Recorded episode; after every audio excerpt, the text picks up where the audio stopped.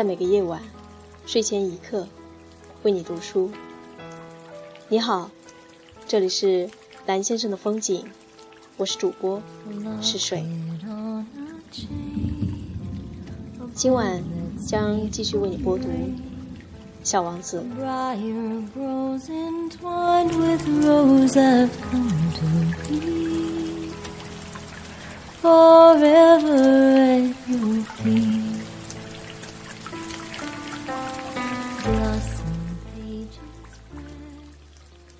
第十七节，一个人如果想把话说的有趣些，免不了会稍稍撒点谎。我给你们讲点灯人大军的那会儿，就不是很诚实。那些不了解我们行星的人，听了我讲的故事，可能会造成一种错觉。其实，人在地球上只占一点点地方。倘若让地球上的二十亿居民全都挨个站着，就像集会时那样，那么二十海里长、二十海里宽的一个广场就容得下他们。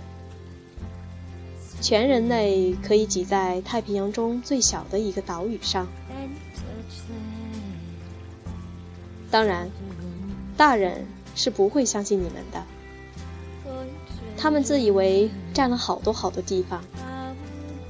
他们把自己看得跟猴面包树一样重要，你们不妨劝他们好好算一算。他们喜欢数字，说到计算就来劲。不过，你们可别浪费时间去做这种叫人厌烦的事情，根本不用去做，你们相信我就行了。所以。小王子一踏上地球，就觉得奇怪，怎么一个人也看不见呢？他正在担心是不是来错了星球，忽然看见沙地上一个月白色的圆环在挪动。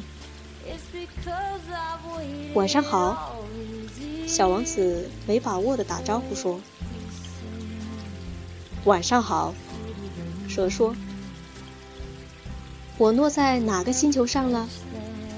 小王子问：“在地球上，这是非洲。”说回答：“哦，难道地球上一个人也没有吗？”这儿是沙漠，在沙漠里是一个人也没有的。地球大着呢。”蛇说。小王子在一块石头上坐下。抬头望着天空，我在想，他说：“这些星星闪闪发亮，大概是要每个人总有一天能找到自己的那颗星星吧。瞧我的那颗星星，它正在我们的头顶上，可是它离的是那么远。”